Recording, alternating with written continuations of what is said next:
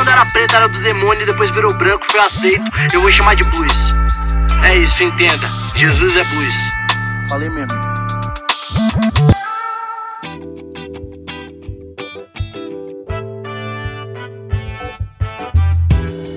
Salve, salve, bando de céticos e céticas. Como é que vocês estão? Eu sou o pastor Berlofa, chegando aqui para mais um episódio do nosso podcast maroto chamado Jesus o Negro Nazareno, que basicamente visa ler e interpretar a vida de Jesus sem aquele olhar fundamentalista, né? Mais especificamente, né, a partir do último episódio, a morte de Jesus, né? Porque no episódio anterior foi o momento em que Jesus morreu na cruz, depois de quase seis horas crucificado, Jesus morre, né? Morreu. Morreu assim como qualquer homem ou mulher faz ou vai acontecer um dia. Morreu. Porém, quando Jesus morre, Mateus capítulo 27 tem alguns acontecimentos extraordinários. E é isso que eu queria ver com vocês hoje. Por isso que eu comecei chamando vocês de céticos, né? Porque vocês são, né? Eu também sou.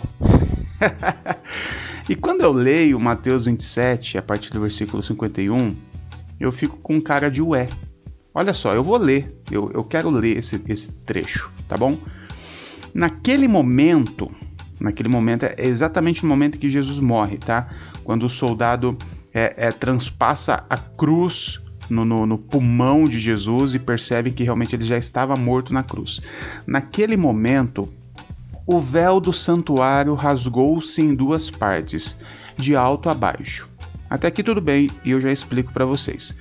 A terra tremeu. Ah, tudo bem também. Teve um terremoto, teve um, alguma coisa ali. Tudo bem, isso aí acontece o tempo todo. As rochas se partiram. Não, beleza, se teve um terremoto, as rochas se partem mesmo, tudo bem. Os sepulcros se abriram.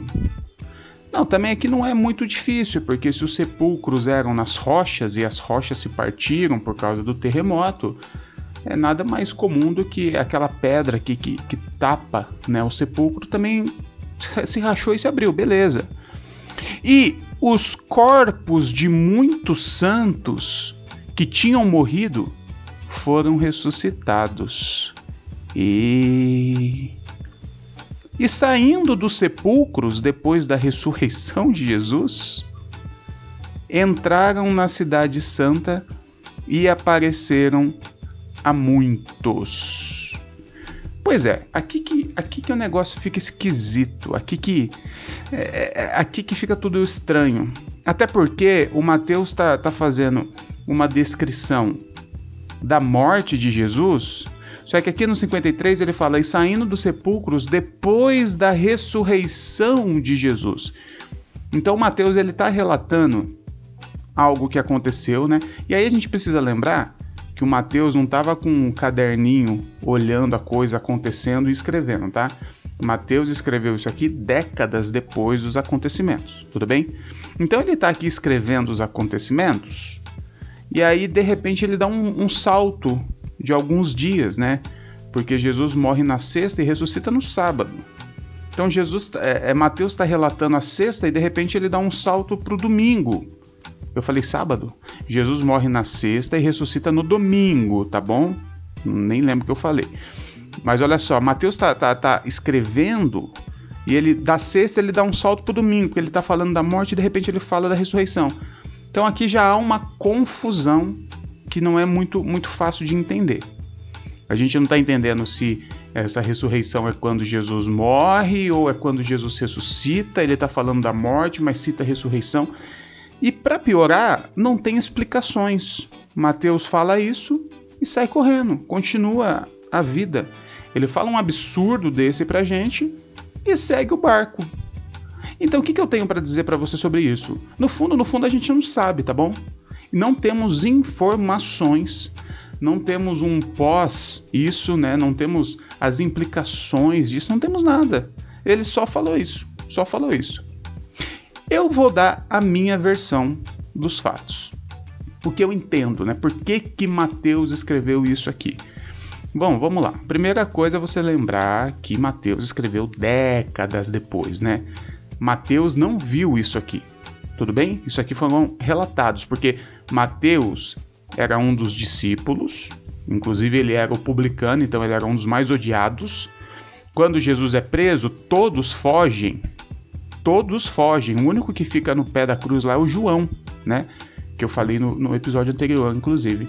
Então ele não viu nada disso aqui. Ele estava no meio do mato, nas cavernas, entucado, com medo de morrer também. Então isso aqui foram relatos que ele ouviu e escreveu. Bom, vamos lá.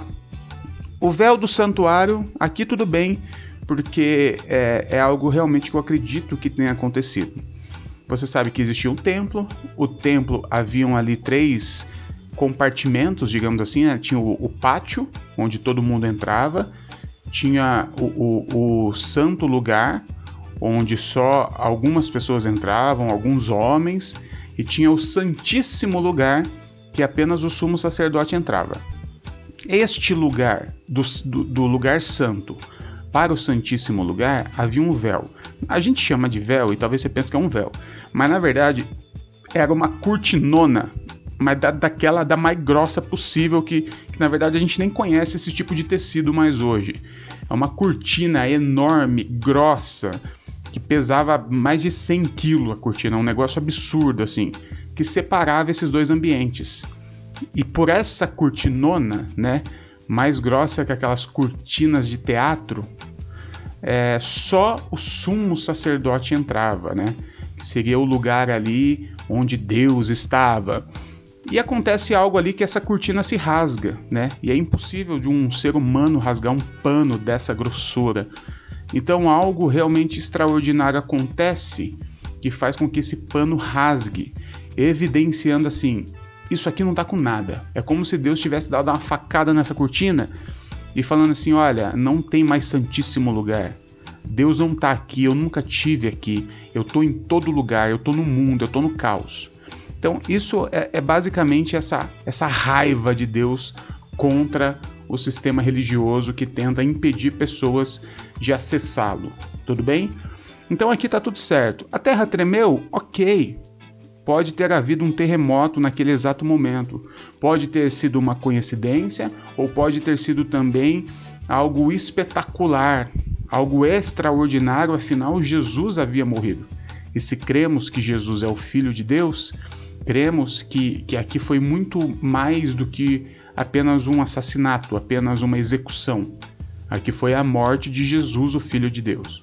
Então pode ter sido um terremoto, uma coincidência, e pode ter sido um terremoto causado é, por forças divinas. Você está entendendo? Não tenho problemas com isso não. As, a, os sepulcros se abrirem, como eu disse, os sepulcros eram nas montanhas. Então, se houve terremoto, aquelas pedras que ficavam é, na frente, elas iam se partir, obviamente. Então, até aqui tudo bem. Agora, o lance dos santos que tinham morrido ressuscitar, eis aqui uma questão que eu penso que se houve terremoto, se houve sepulcro se abrindo, já há ali uma, uma, uma, uma crença de algo espetacular. Vamos imaginar, vamos imaginar, tá bom? Que foi só um terremoto, uma coincidência, tá? Eu nem acredito nisso, mas vamos imaginar que foi só um terremoto, mas foi bem na hora que Jesus morreu e o sepulcro se abre. Imagina você tá andando no cemitério e vê um sepulcro aberto você já começa a caçar o morto, você já quer ver um, um morto, uma alma penada, porque há esse, esse, esse estigma, né? Há essa, nossa, e agora? Então a gente está falando da morte do Cristo, a gente está falando de sepulcros abertos, então há uma crença cabulosa, assim, o pessoal já ficou assim. Então, nada mais comum do que as pessoas começarem a relatar que além do sepulcro estar tá aberto, eles começaram a ver fantasma andando, ver defunto, ver zumbi, não sei. Eles viram. Pedro um dia viu alguma coisa junto com Jesus lá no monte, né, que a gente conhece a passagem da transfiguração, e ele falou que era Elias e Moisés. E nós sabemos que não é Elias e Moisés, né? Porque Deus não trabalha com, com reencarnação. Elias e Moisés morreram, ok? E aí Pedro diz que viu Elias e Moisés. Inclusive está aqui na mesma Bíblia, está escrito lá. Pedro viu Elias e Moisés. Não significa que ele tenha visto de fato.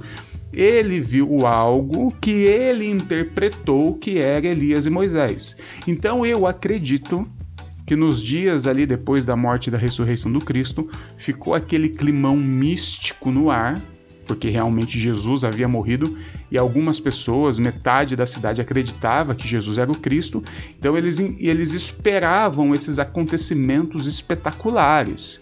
Então esse relato para ver que gente viu morto andando, isso é fácil, fácil. A gente vê esses relatos até hoje em qualquer lugar que você for. Todas as pessoas que moram em volta de um cemitério têm um relato cabuloso. Porque se você está na frente de um cemitério, você já fica. É o vulgo, você já fica com o cu na mão. Essa é a verdade. Então a pessoa, a pessoa vê muita coisa mesmo. Mas o que está evidenciando esse texto? É para a gente ficar procurando, especulando? Não. Não temos informações, é isso. Eu, eu fiz a, essa conjecturação para de alguma forma te dar paz né, sobre esse texto, para que você não fique pensando besteira e saber que Jesus morreu e o véu se rasgou. Se tem algo aqui que, eu, que a gente pode evidenciar desse texto, é o véu rasgado.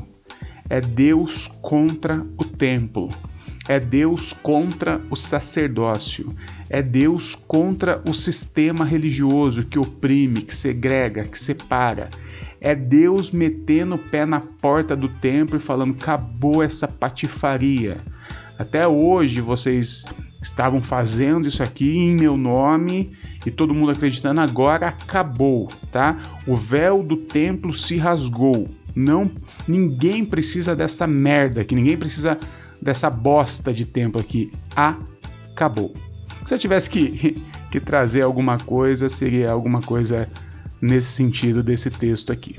Tá bom? Então fica tranquilo, tá? Morto ressuscitou? Não ressuscitou? Morto andou pela cidade? Não andou? Não sei. Quem sabe? Eu acredito que não, né? Não, não me parece muito a cara, digamos assim, né? A cara de Deus fazer esse tipo de coisa. Fica tranquilo, tá bom? Fica tranquilo que vai dar tudo certo e a gente segue a nossa série aqui. É, gastando tempo com aquilo que a gente pode ter certeza em vez de ficar procurando capeta, anjo, nome de demônio, meu Deus do céu. Gente, eu vou ficando por aqui, tá bom? Sou o Pastor Berlofa, me segue no Instagram porque eu gero bastante conteúdo lá. Até a próxima e fiquem com Deus.